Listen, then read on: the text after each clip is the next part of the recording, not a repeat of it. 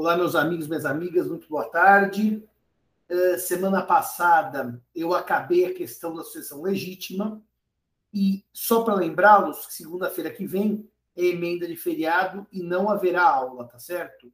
Então, na aula de hoje, eu escolhi um tema para trabalhar com vocês antes de entrar na sucessão testamentária, que é um tema que merece uma abordagem uh, ao lado da sucessão legítima. Nós marcamos prova, Luiz? Depois eu checo isso. Mas aula não haverá de qualquer maneira, tá? Ou é prova ou não tem nada. A Bruna depois checa no calendário, Bruna. Se for prova, você confirma com os alunos aqui no, no chat, por favor, tá?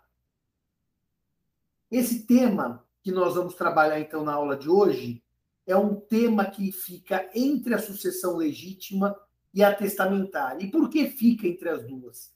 Porque eu vou abordar dois institutos que são institutos primos irmãos, mas não irmãos. Ou seja, aqueles que são excluídos da sucessão. Os excluídos da sucessão se dividem em dois grupos, ou melhor, em dois institutos: a indignidade sucessória, indignidade sucessória e a deserdação. São dois institutos que eu trabalho juntos, porque guardam semelhanças, mas também têm diferenças. E eu trabalho agora, que como eu acabei de acabar a legítima, antes de eu entrar na testamentária, eu vou trabalhar esses institutos que são uh, muito semelhantes. Bruna, você chegou a verificar a prova? Professor, eu não sei porque meu teclado deu uma falhadinha, mas é dia 11 mesmo a prova. Dia 11. Só... Eles estão pedindo para mudar depois do feriado. Eu acho o seguinte, Bruna, como é meio de feriado, eu acho que a gente deve fazer o seguinte, Bruna. Acho que eles têm razão. Fazer prova no meio do feriado é um pouco too much. Apesar de serem tão poucos alunos, fazemos o seguinte, Bruna. A gente põe no Moodle hoje, por favor, que dia 11 é feriado e a prova vai para o dia 18, tá bom? Assim eles têm um feriado, que emenda de feriado, e a gente faz a prova na semana subsequente. Assim atende aos alunos e não atrapalha ninguém, tá? Então, anotem aí, isso vai para o Moodle, a Bruna vai por hoje, que a prova foi adiada para o dia 18 e semana que vem não haverá aula. Tudo bem, Bruna? Então, Cícero, a sua aula sobre uh, vacância e jacência vai para o dia 25, porque semana dia 11 é feriado, dia 18 haverá prova e dia 25 você faz a jacência vacância. Tudo bem, Bruno, assim? Fecha o calendário?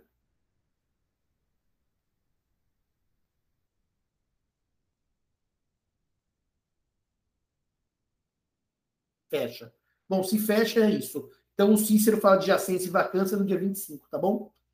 Bem, então, o tema que eu escolhi na aula de hoje, eu só vou repetir para deixar registrado. Dia 11 não haverá prova, como estava programada. A prova vai para o dia 18, na semana após feriado.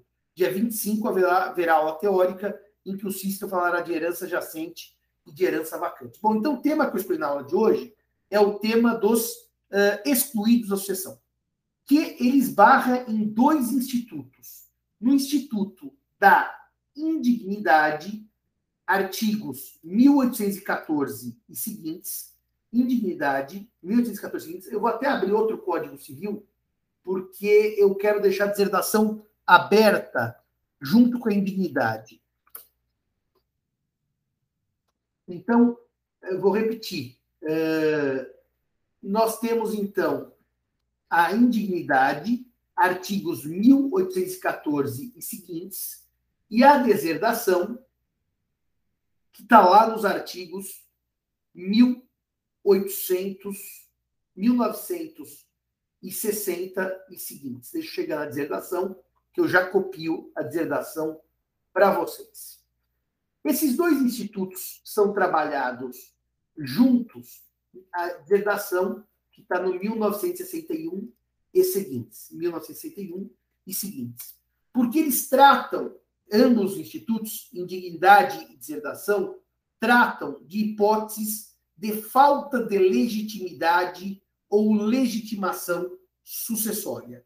Ou seja, pessoas que não receberão a herança. É por isso que a doutrina chama de falta de legitimação ou legitimidade, e não de falta de capacidade sucessória. Porque eu ainda sigo a linha tradicional pela qual a incapacidade, dizia isso eu na aula de mestrado quarta-feira passada, é aquela genérica dos artigos 3 e 4 do Código Civil. E a legitimação ou legitimidade é para a prática de certos atos da vida civil para certas pessoas. Essas pessoas são capazes, no sentido geral, mas não legitimados à sucessão por razões específicas, tanto do artigo 1814, dignidade, quanto do 1961, deserdação. Muito bem. Vamos fazer, então, as semelhanças entre os institutos e depois as diferenças. Vamos começar conceituando cada um dos institutos. Só alerto os senhores que, na prática, há alguma dificuldade, porque as pessoas usam tudo como o sujeito foi deserdado, quando, na verdade, muitas vezes a questão que se coloca é a questão de indignidade sucessória. Eu vou seguir aqui meu livro, porque hoje estou bastante cansado e eu não quero cometer nenhum equívoco, tá? Esse é o livro que eu fiz com o Tartucci em 2000 e muito cedo, e eu estou seguindo aqui, então, os conceitos. Muito bem. Clóvis Bevilacqua diz que a deserdação é o ato pelo qual o herdeiro necessário, a deserdação, é o ato pelo qual o herdeiro necessário é privado de sua porção legítima. Ou seja, o herdeiro necessário perde a legítima. E só pode ocorrer por testamento. E só pode ocorrer por testamento. Esse é o conceito de deserdação de Clovis Bevilacqua. Repare que a deserdação, então, está no âmbito da sucessão testamentária. E a indignidade, Simão? Agora eu vou seguir a definição do professor Washington de Barros Monteiro. É uma pena civil cominada ao herdeiro acusado de atos criminosos ou reprováveis, de atos criminosos ou reprováveis contra o de cujos. E daí o professor Washington de Barros Monteiro conclui que esses atos criminosos ou reprováveis tornam a sua condição incompatível com o recebimento da herança. Esses atos praticados pelo sucessor tornam a sua condição incompatível com o recebimento da herança. Portanto, reparem que em linhas gerais, o indigno e o deserdado vão perder a herança. Vão perder a herança. Vamos então fazer uma lista que eu fiz aqui no meu livro das semelhanças entre os institutos e, na sequência, as diferenças entre os institutos, as semelhanças e as diferenças. Comecemos pelas semelhanças. Primeira semelhança entre a indignidade, artigo 1814 e seguintes, e a deserdação, 1961 e seguintes. Tanto o indigno quanto o deserdado terão a mesma pena, ou seja, não participam da sucessão do falecido.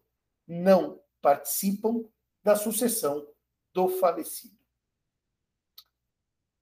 Na indignidade, por presunção de vontade do morto. Ou seja, quando o filho mata o pai, a lei presume que o pai não gostaria, se vivo fosse, de deixar herança para o seu filho. Então, na indignidade, essa exclusão se dá por presunção da vontade do morto. E na deserdação, por declaração, porque afinal a deserdação só se dá por testamento. Aí vocês percebam um detalhe daquele crime rumoroso do início dos anos 2000, da Suzane von Richthofen, que matou o pai e a mãe com auxílio do namorado e do irmão do namorado, que quando a imprensa disse que a Suzane foi deserdada, havia um erro técnico, que os pais não fizeram testamento. Ela foi considerada indigna por força da ação proposta pelo irmão. Então, presume-se na indignidade que a vontade dos ascendentes falecidos não seria deixar herança para a pessoa que os matou. Um segundo ponto importantíssimo é que tanto a indignidade quanto a deserdação necessitam de ação, ação judicial. Ainda que o pai deserde por testamento, haverá uma ação confirmatória da deserdação. E se essa ação não for proposta num prazo decadencial, que eu vou mostrar para vocês qual é, a deserdação deixa de produzir efeitos. Por outro lado, por outro lado, a indignidade exige uma ação promovida pelos interessados para afastar o indigno da sucessão. Então há uma semelhança entre ambos, que é ação judicial para desconstituir a qualidade de herdeiro, no caso da indignidade, e para confirmar a causa de deserdação, no caso da uh. Sem as ações judiciais, ninguém é indigno ou deserdado. Peraí, Simão. Peraí. A Suzane matou o pai e a mãe. Sim. Foi condenada penal, penalmente pelo homicídio. Sim. E ela permanece herdeira? Sim. Permanece herdeira. Para que ela perca a herança, é necessária uma ação judicial, que no caso concreto foi proposta pelo irmão. E o irmão obteve a tutela judicial, considerando-a indigna. Então, Simão, não basta cometer o homicídio e ser condenado penalmente para que eu seja indigno no Brasil? Não basta. É necessário uma ação para desconstituir a qualidade de herdeiro. E também, Simão, se o filho tenta matar o pai, sim. Se o filho bate no pai, sim. E o pai o deserda por testamento, sim. O pai morre. Se os outros filhos não propuserem ação confirmatória da deserdação, a deserdação deixa de produzir efeitos? Deixa.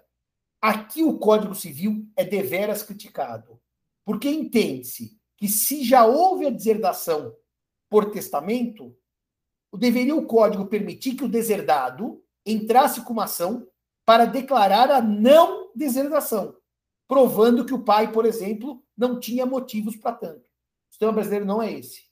Então, peraí, Simão. O pai tenta matar o, o filho tenta matar o pai, tenta. E por testamento, o pai o deserda. Sim. O outro irmão fica até contente que o irmão tentou assassinar o pai. Sim. E não entra com confirmação. Sim. E o assassino em tentativa, o que tentou matar o pai, vai ser esperança? Sim. Da mesma forma como, da mesma forma como, se o irmão da Suzane não quisesse promover ação para declarar a indignidade da Suzane, a Suzane seria herdeira. O juiz pode declarar indigno ex ofício? Não. A pergunta mais interessante é que uma lei em 2017 permitiu ao Ministério Público propor ação. E eu já vou tratar disso no momento próprio. E vou mostrar que esse inciso segundo, trazido pela lei, eu estou falando do artigo 1815, inciso segundo, pela lei 13532 de uh, 2017, comemoradíssimo pelo meu querido Zeno Veloso e pelo IBDFAN, é um inciso absolutamente idiota. E eu vou mostrar por quê no momento oportuno. Portanto, meus amigos, no Brasil, ninguém é indigno ou deserdado senão depois de uma ação que desconstitua a qualidade de herdeiro na indignidade ou confirme o testamento na deserdação. Bom, por óbvio, que ambas as ações só podem ser promovidas após a morte daquele de quem a sucessão se trata, do decujus. Não seria crível imaginar que com o decujus vivo alguém fosse ou confirmar a deserdação ou alguém fosse uh, entrar com uma ação para declarar, desconstituir a qualidade de herdeiro. Mesmo porque vocês verão comigo que é possível o chamado perdão. A lei admite o perdão por parte daquele que recebeu os atos de indignidade. É a chamada reabilitação expressa ou reabilitação tácita, conforme eu mostrarei uh, para vocês. As causas de deserdação estão previstas nos artigos 1962 e 1963 do Código Civil. 1962 e 1963. No 1962, são os descendentes deserdados pelo ascendente. São os descendentes deserdados pelo ascendente. E no 963, são os ascendentes deserdados pelos descendentes. As causas são praticamente idênticas. Mas no 962, no 962, são as causas em que os descendentes deserdam, são deserdados pelos ascendentes. Os descendentes são deserdados pelos ascendentes. No 963, os ascendentes são deserdados pelos descendentes. Mas peraí, professor, você está falando de semelhanças e diferenças? Sim. Por quê? O, os artigos 1962 e 1963, eles autorizam a deserdação pelos motivos da indignidade, pelos motivos da indignidade, mais os previstos nos artigos 1962 e 1963. A semelhança é a seguinte: as causas que permitem a indignidade permitem também a deserdação. Mas nem todas as causas que permitem a deserdação permitem a indignidade. Portanto, toda vez que eu praticar um ato de indignidade do artigo 1814, eu posso ser deserdado. Mas se eu praticar um ato dos incisos primeiro, segundo, terceiro ou quarto dos artigos 1962 ou 1963, eu não posso ser reconhecido como indigno por esses dispositivos legais. Em suma, senhores, em suma, as mesmas causas de indignidade permitem a deserdação, além daquelas dos artigos 1962 e 1963. Uh, a nossa situação aqui, evidentemente, é que o rol do artigo 1814 da indignidade e 1814 mais um 962 mais um 963 para a deserdação é um rol taxativo, porque significa que alguém perderá a herança. E se alguém perderá a herança, e no caso da deserdação, perderá a legítima, eu não posso imaginar aumentar as hipóteses de indignidade ou aumentar as hipóteses de deserdação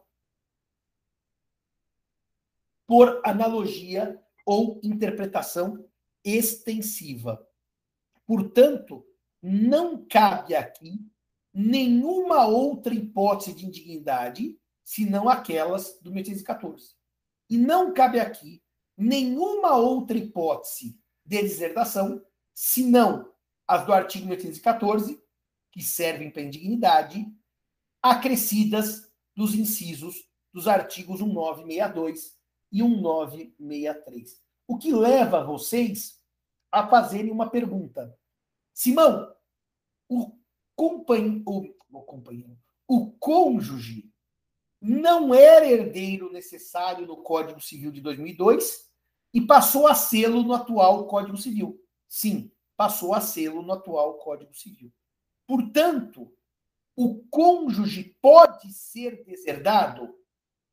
Reparem que os artigos 1962 e 1963 tratam exclusivamente da, indign... da, da deserdação dos descendentes pelos ascendentes ou dos ascendentes pelos descendentes.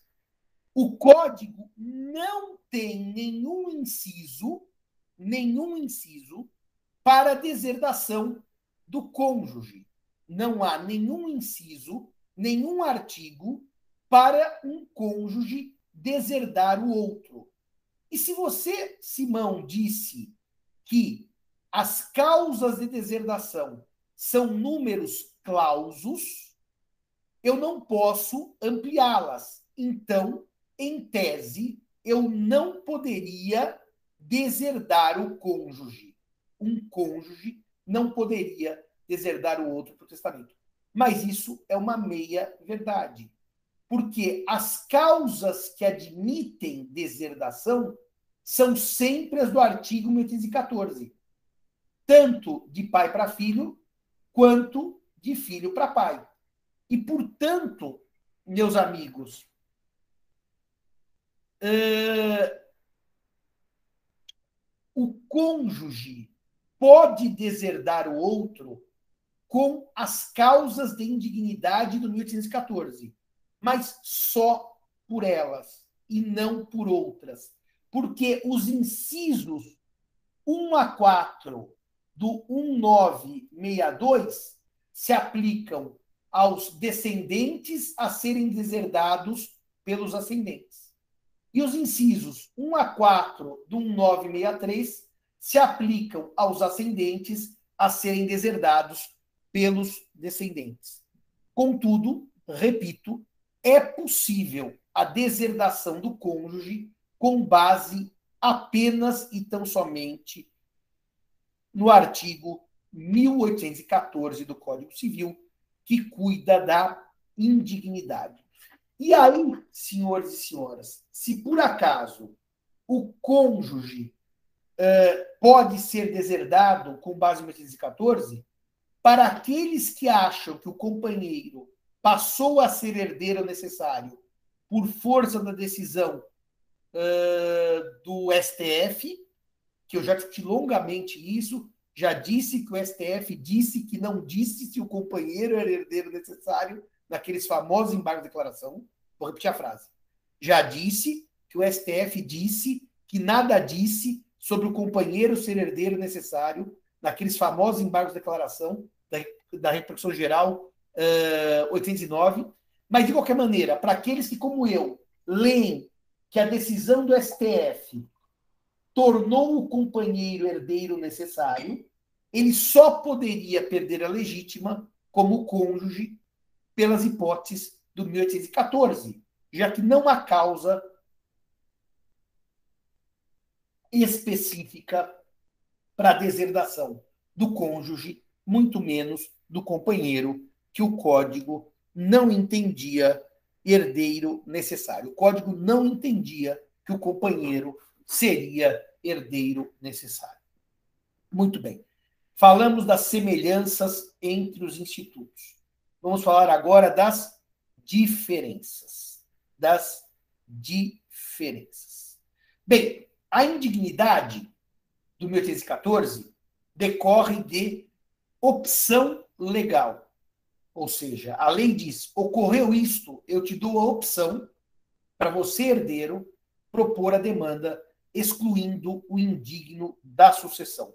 Portanto, a vontade de excluir não é do morto, é de um terceiro, que normalmente, historicamente, classicamente, é aquele que tem benefício sucessório. Ah, mas o MP entrou na jogada. Daqui a pouco eu falo do MP que entrou na jogada. E entrou mal, muito mal na jogada. Bom, e a deserdação? A deserdação é um ato personalíssimo, porque se faz por testamento e decorre exclusivamente da vontade do morto de excluir da sucessão.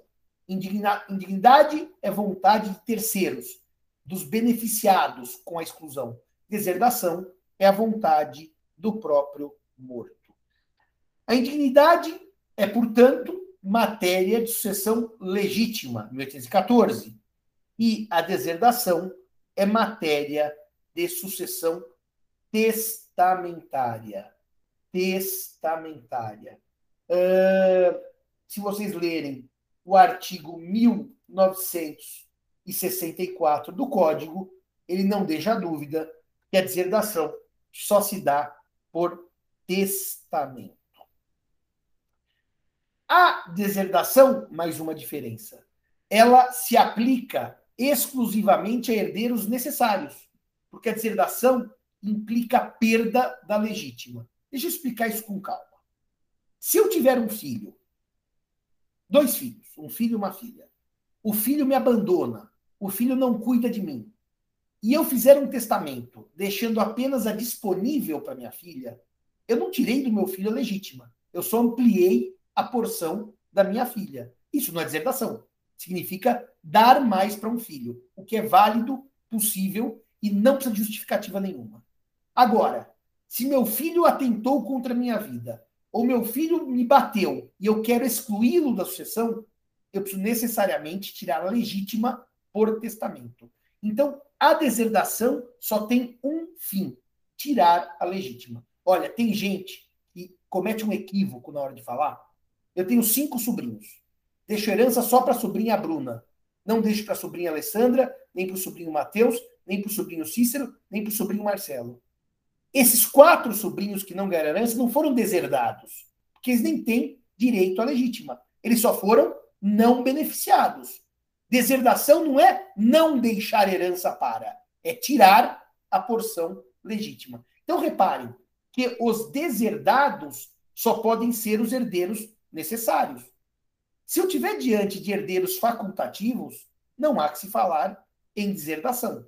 Exemplo: eu tenho cinco sobrinhos, deixo herança só para João. Os outros quatro não foram contemplados com o meu testamento, mas não são deserdados. Então, a deserdação é própria para tirar a legítima dos herdeiros necessários. Já a indignidade pode atingir tanto os herdeiros necessários quanto os herdeiros facultativos. Reparem que as situações previstas no artigo 1814 do Código Civil por exemplo, aquele que por violência ou meio fraudulento inibir ou obstar o autor da herança disponivelmente de seus bens, esse inciso terceiro, ele não é necessário que seja um ato praticado por um herdeiro necessário. Pode ser um sobrinho do morto, pode ser um primo do morto, pode ser um tio-avô do morto. E, portanto, os excluídos da sucessão podem ser herdeiros necessários, mas podem ser herdeiros facultativos, como os colaterais. Um próximo ponto que também decorre da lógica dos institutos e que faz uma diferença entre eles é que os atos que ensejam deserdação têm que ser praticados durante a vida do decujus, porque tem que testar para deserdar não podem ser atos praticados após a morte do decúbito. A indignidade não. Eu posso ter ato praticado após a morte do decujus é, que geram a exclusão da herança. Querem ver um caso do inciso terceiro do artigo 1814 do Código Civil? Eu deixo herança para meu sobrinho João e para o meu sobrinho Pedro, e não para minha sobrinha Maria. E a minha sobrinha Maria destrói o testamento para ser beneficiada da minha, beneficiária da minha herança. Ela praticou um ato após a minha morte. Eu já tinha morrido e ela destrói o testamento. Os sobrinhos João e Pedro podem propor uma ação de indignidade dizendo: Maria não herda porque obstou o, a, a, o, o autor da herança de deixar o testamento produzir efeitos. O seu ato de indignidade post-mortem é suficiente para excluir o herdeiro, uh, o indigno da herança. Na deserdação, só com o falecido, só com o decujus em vida, para que ele possa testar. E a professora Giselda e o professor Francisco Carrali, num livro antigo dele, Sucessão, dizem o seguinte: o indigno entra na posse dos bens de herança desde logo, porque a sentença que desconstitui a qualidade de herdeiro é essencial no caso da indignidade. Ele começa herdeiro e deixa de sê-lo quando o juiz proclama a decisão que desconstitui a sua qualidade de herdeiro. Na deserdação, o herdeiro começa não herdeiro, logo ele não entra na posse imediata dos bens. Só entrará se a ação confirmatória for eventualmente julgada improcedente, e daí os efeitos retroagem à data da morte, ou se, passado o prazo decadencial, que eu vou mostrar para vocês, o prazo decadencial está no artigo 1965, parágrafo único, não houver a propositura da ação confirmatória de deserdação. Confirmatória de deserdação. Muito bem. Vamos falar então dos efeitos. O ela sabe que eu acho? Temos aí, porque tem aqui no meu livro, dois quadrinhos dos efeitos da indignidade em matéria sucessória, ou dois ou três quadrinhos. Dá uma olhadinha naquele, naqueles diagrama, se tiver, depois você vai pondo, tá? Eu vou começar as explicações, depois você vai pondo. É, eles devem estar nos artigos 1814, inicialmente. Deixa eu ver aqui. É, os três devem estar no 1814, tá? Devem ser três quadrinhos no 1814. Bom, o artigo 1800. Vamos falar agora dos efeitos pessoais da indignidade. Efeitos pessoais da indignidade e a questão da ausência de menção quanto à deserdação. O artigo 1816 do Código Civil vai dizer que são pessoais os efeitos da exclusão. E os descendentes do herdeiro excluído sucedem, como se ele. Então, é, mas esses quadrinhos, queridos, são todos os 1816. São todos desse artigo que está tá aí, no, tá aí no caderno.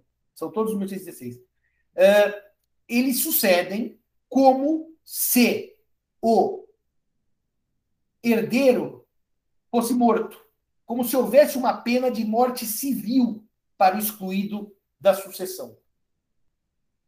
Isso significa que a pena é pessoal, que a pena só atinge quem praticou os atos, mas não terceiros, mas não os descendentes. Ou seja, a pena, no fundo, não se transfere. Eu sempre que dou essa aula cito a questão do direito francês. A Bruna que estudou direito francês muito, mas sucessões nunca estudou nada. Nem sabe do que se trata, mas contratos ela sabe tudo. A reforma do Código francês nos anos de 2002, anterior àquela reforma agora que veio para os contratos, bem anterior, existia um problema no Código Civil francês que era a pena uh, ser. É chocante isso. A pena na França atingia o indigno e toda a sua descendência. O que me lembra a maldição do Templário, que eu já falei isso em sala de aula, quando Jacques de Molay vai queimar na fogueira na Ilha das Cabras. Hoje é um pedacinho dele de La chamado Vergalan. Eu bati foto agora de novo de lá, devia ter feito um vídeo lá, viu? Não fiz. Bom, ele diz: Maldito sejas tu, Filipe IV Belo, e toda a sua descendência. A, a maldição do Templário atinge Filipe IV, Luís X Turbulento, Filipe V Longo, Carlos IV Belo e acaba com a dinastia direta dos Capetos, que vieram de Hugo de Capeto 980 depois de Cristo. E daí quem sucede é um Valois, que é primo dos uh, três reis malditos filhos de Filipe IV. A França punha uma pena que atingia toda a descendência. No Brasil, não. A pena é pessoal. Isso quer dizer o quê? O Cairala vai pôr o primeiro quadrinho e reparem que coisa bonitinha. Eu tenho A com dois filhos, B e C. O B é homicida. Se você puder aumentar só um pouquinho com ela, é homicida e indigno. O que acontece então? Se a filha recebe metade da herança por direito próprio, sucede por cabeça, partilha por cabeça, e os netos D e E, representando o indigno, o morto civil B, recebem por representação e partilham por estirpe. Uh, além disto, além desta pena civil, temos mais uma consequência. A consequência está no artigo mil.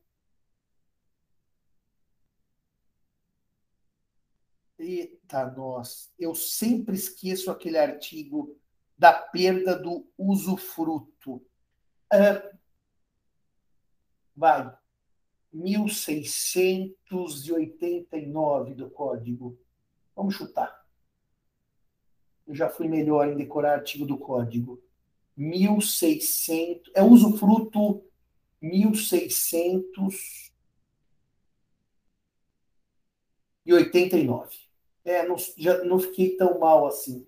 O artigo 1689, ele dá, ele dá uh, usufruto aos pais enquanto no exercício do poder familiar, enquanto no exercício do poder familiar, sobre os bens dos filhos menores, sobre os bens dos filhos menores. Contudo, se houver exclusão da sucessão por indignidade, os pais também não terão direito a esse usufruto. O artigo 1693, inciso 4 retira, retira não só os, a propriedade pelas regras do 1816, mas o 1693 retira esse usufruto.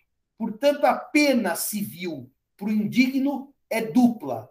Ele não herda e não tem usufruto desses bens recebidos pelos seus filhos netos do falecido, no caso concreto. Ou seja, ele não herda e não tem usufruto. A pena é dupla. E há ainda uma questão interessante. Vamos supor que o neto D, nesse slide, faleça sem filhos. E o seu único herdeiro é o seu pai B e sua mãe, que não está no desenho, que nós vamos chamar de X. Quanto aos bens que D recebeu do avô A por força da indignidade de B, B nada recebe na morte de D. Ou seja, D, tendo seus únicos herdeiros, a mãe X e o pai B, os bens que D recebeu de A vão diretamente para a mãe X e nada para o pai B. Por quê? O indigno é morto civil com relação à sucessão de A. O cara, ela tem mais um slide aí do 1816? Deixa eu ver se tem mais um.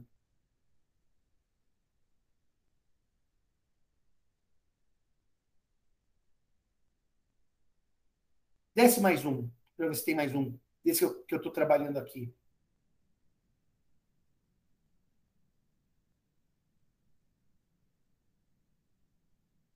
é, vamos lá. A é falecido e deixa. Ah, eu não sei se é esse quadrinho não, cara. É melhor tirar os quadrinhos. Deixa eu. Deixa, tira os quadrinhos, porque senão eu vou me confundir. Deve ser esse, mas eu vou me confundir. Então vamos lá. Vamos pensar o seguinte: A falece porque foi morto pelo seu filho B. B é indigno. Então, metade da herança vai para a filha C e a outra metade para os netos D e E. O neto D morre. O seu pai, indigno D, não receberá os bens que ele, D, recebeu do seu avô A. Por quê? Para este fim, o seu pai B é morto civil. Então agora vamos devagar e explicar isso com calma. Deixa, aliás, cara, deixa aquele primeiro slide, que aquele vai, vai me ajudar bastante. Aquele primeiro mesmo que estava trabalhando. O A falece, deixa uma fazenda, o seu filho B é homicida e indigno, e sua filha C recebe a metade, sendo que os filhos de os filhos do indigno D e E recebem a outra metade. Então agora a fazenda de A ficou metade com a filha C, um quarto com D e um quarto com E. D, além disso, com seu dinheiro, com seu suor, compra um carro. Então, qual é o patrimônio do neto D? Um quarto da fazenda que herdou de A, por representação ao seu pai indigno, e um carro. D falece. Reparem que, com relação àquele um quarto da fazenda e D recebeu do avô A, por força da indignidade do pai B, um quarto, o pai B não é sucessor, não é herdeiro de D. Mas aquele carro que D tem seu patrimônio e que não tem nenhuma relação com a herança do avô A, que não tem nenhuma relação com o ato de indignidade de B contra o seu pai A. Esse carro B recebe como herdeiro. Portanto, as penas de a, a, os efeitos da indignidade, um, são pessoais. Dois, perda de usufruto dos pais sobre os filhos, os bens dos filhos menores. Três, eles não herdam, porque são considerados mortos civis, os bens recebidos por força da indignidade. Mas, meus amigos, se D, nesse meu exemplo, tiver um carro que não tem nenhuma relação com a herança de A, o indigno B recebe esse carro, porque indignidade só diz respeito à sucessão de A. Os bens que A deixou para D, B não recebe, na morte de D. Mas os bens que D já tinha ou tem e não tem nenhuma relação com a herança do avô, D transmite a B. Eh, Marcelo, tira agora, por favor, os slides. Eu queria perguntar o seguinte, que eu vou fazer uma pausa. Vocês estão assistindo, vocês entenderam isso? Ficou claro qual é o problema dos efeitos da deserdação? Alguém tem alguma dúvida? Bom, no silêncio de todos, eu vou parar por aqui e na aula subsequente, depois de 10 minutos do meu café, eu vou responder o seguinte: e os efeitos da deserdação? Quais são? Porque até agora eu só falei dos efeitos da indignidade. Daqui a 10 minutos eu falo dos efeitos da deserdação. Até daqui a pouco, meus amigos e minhas amigas.